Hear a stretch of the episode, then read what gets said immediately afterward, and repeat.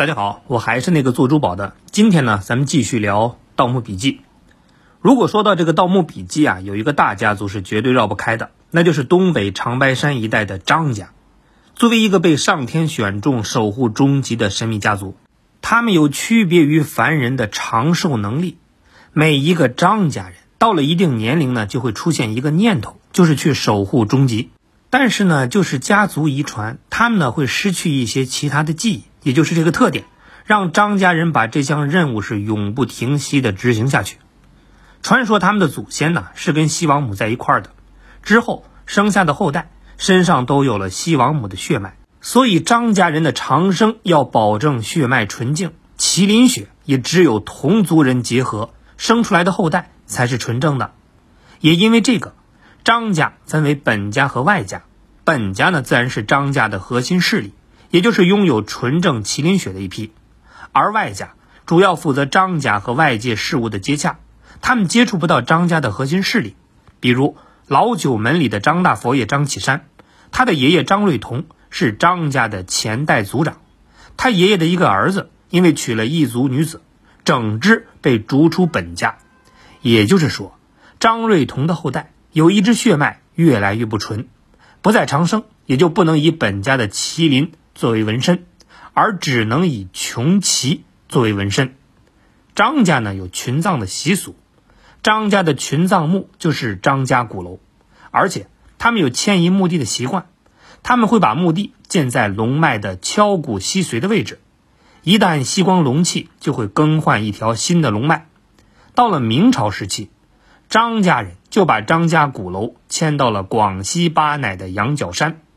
关于张家人要守护的终极，只有族长才知道真相，而这个真相也被记录在了张家鼓楼底层的一间房间里。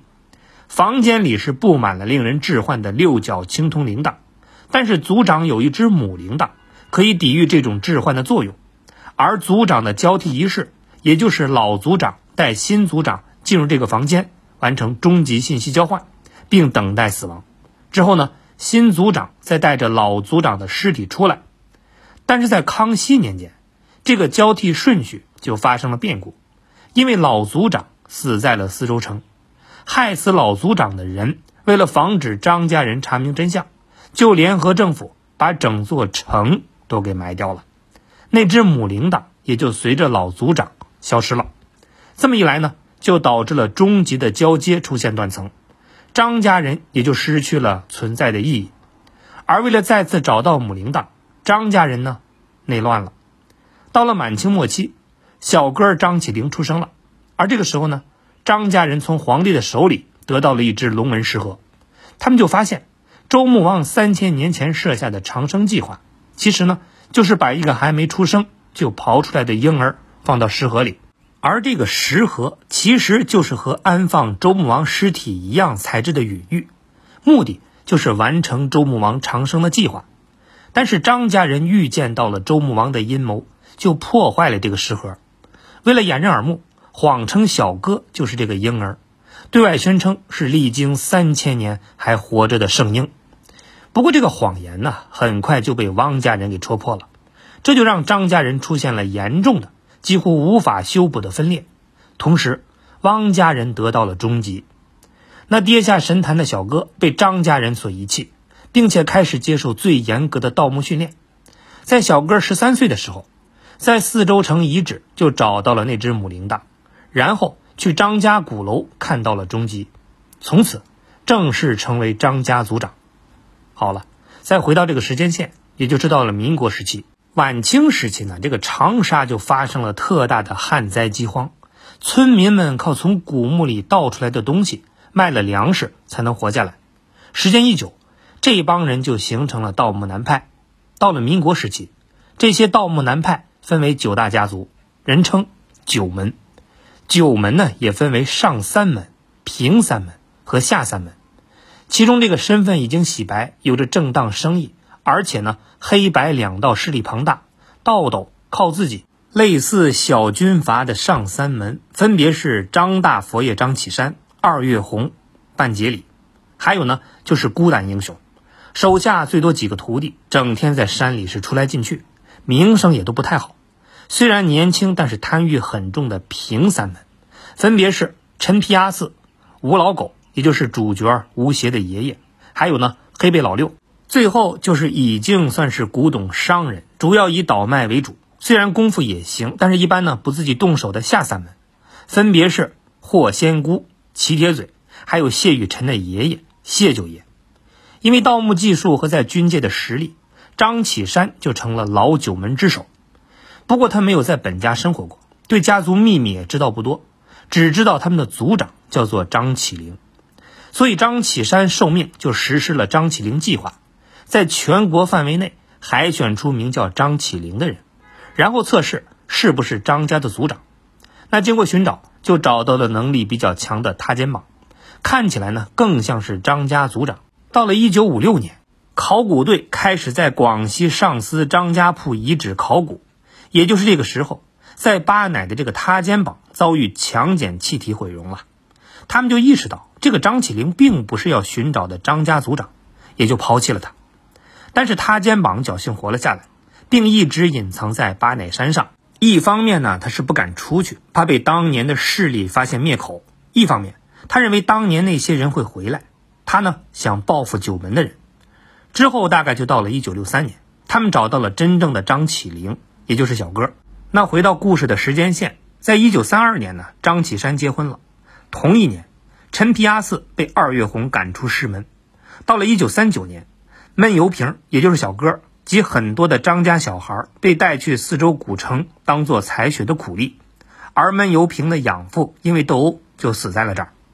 到了一九四零年，二月红深爱的丫头去世了，张大佛爷也掌管了军权。到了一九四五年，张大佛爷开始古铜京攻势。这儿得多说一句，正是因为得知古铜京原来是汪家总部，所以张大佛爷兴师动众的要来到古铜京。他就发现了一个秘密，那就是古铜京的古城一有风就有乐器的声音。张启山就明白，这个古城啊，就像我们手里的乐器一样，只要有风吹过，就能听到动人的音乐。张启山就是想从这段音乐里听出什么线索。终于呢，在费了九牛二虎之力之后，终于修复好了古城。但是修好之后，却没有听到那段完整的音乐。于是他决定。打算长期在这儿等候，一直等到那段音乐出来为止。但是意外呢发生了，因为他在研究的蛇矿里的蛇苏醒了。为了守住古铜经的秘密，张大佛爷不允许九门的人再去古铜经。到了一九五零年，小哥呢去了康巴洛。不同于汪家人和张家人是对立关系，其实康巴洛和张家的关系非常复杂。白马是张起灵的母亲。而张起灵又拥有纯正的麒麟血，说明康巴洛里有张姓的移民。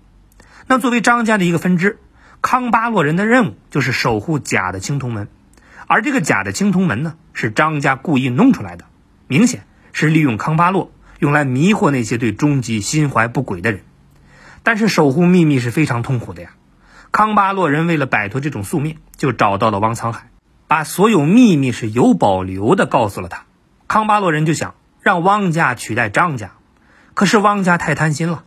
随着不断势力壮大，更想知道真的青铜门后边的秘密，结果惹怒了康巴洛人，后来才会联手吴邪等人，想把汪家人彻底消灭。而这次康巴洛之行，让小哥就发现了康巴洛青铜门的秘密。但这时候的张家正在分崩离析。一九五一年，吴老狗等四人呢，在长沙的彪子岭盗血尸墓。只有吴老狗活着回来，但是呢，得到了铁面生的战国帛书。第二年，做走私生意的美国人裘德考骗取了战国帛书带回美国，走之前还出卖了吴老狗，就引发了著名的战国帛书案。张大佛爷也因此要清洗九门，吴老狗就逃到杭州，并且结婚之后，九门衰落。大概是一九五五年到一九六零年，吴三省和黑瞎子出生。小说里的这个小哥能一直不老，大家非常理解。但是黑瞎子也能一直容颜永驻，就让人费解了。这个黑瞎子呢，姓齐，跟老九门的齐家似乎有些渊源，但是没人知道他本名是什么，也没人知道他的来历，只知道他成名的时候就戴着一副黑眼镜，跟小哥呢都是神样的人物，所以呢人送外号南瞎、北雅。不过他们都曾经效力于陈皮鸭寺。黑瞎子在云顶天宫就进入了青铜门，不过在里边到底经历了什么呢？不知道。可是从那次之后，黑瞎子就戴上了墨镜，行走天涯。黑瞎子的名号呢，就是这么来的。而且那次之后，他就获得了跟张家人一样的长生体质。一九六三年，张启山实施的张起灵计划，终于就找到了真正的张起灵，也就是小哥。找到张起灵之后，以张启山为首的九门人加上官方势力，开展了一次史上最大的盗墓活动。他们呢，要去考察四姑娘山。到了一九五八年。三十多岁的霍仙姑就嫁到了北京。一九五九年呢，陈文锦出生。一九六零年，张起灵从雪山回来，回到了喇嘛庙住了几个月，然后把所有经历都告诉了老喇嘛。原本只有张家知道青铜门背后的秘密，但是在这场史上最大规模的盗墓活动之后，张家的实力被大大削弱，已经没办法独自保守并且承受这个秘密。作为族长呢，他就找到了九门，希望他们帮助，也带人来驻守青铜门。九门当时呢是同意了，但是后来都反悔了。毕竟已经没有人愿意坚守家族使命，去长白山镇守青铜门。那这个青铜门之所以要有人守，就是因为门后边有很多的神秘生物，还有长生的秘密。那为了避免有人不小心查到这些秘密，也为了不让这些东西给出来，所以呢，才需要人在这儿守着。到了一九六五年，王胖子出生了。一九七零年呢，潘子也出生了。同年，组织在拥有精湛技巧的文玩鉴赏本领的金万堂的翻译下，完成了对张家鼓楼的研究。在《盗墓笔记》里头，铁三角无疑是绝对的主角，而金万堂只是一个看似不起眼的小角色。可就是这样一个小角色，任何人呢都无法将其忽略，因为《盗墓笔记》的故事很多时候都是通过他开始的。所以金万堂呢也被称为万年开局王，虽然戏份不多，但是金万堂从狗五爷那个年代开始，一直到吴邪入局，十年后吴邪接回张起灵，他都在。到了七十年代，张大佛爷就组织了一支队伍，在进入张家鼓楼之后，全军覆没。一九七四年，已经快六十岁的陈皮阿四在卧佛岭天官寺倒斗静儿宫，找到了第一枚蛇眉铜鱼。但是眼睛却被苗人给割瞎。同年，裘德考解开了战国帛书的秘密。一九七六年，在史上最大规模盗墓失败之后，九门的后代被组织作为下一代培养，以霍灵、陈文景为代表，进行了巴乃张家鼓楼的考古。但除了几个核心人员之外，其他人并不知道，这次考古的真实目的是把某位大人物的遗体送入张家鼓楼之内。九门第一代的后期。全部活在他的控制下。谢九爷意识到，如果不做些什么，九门后代将永远活在他的安排之下。所以呢，他开始了缜密的布置。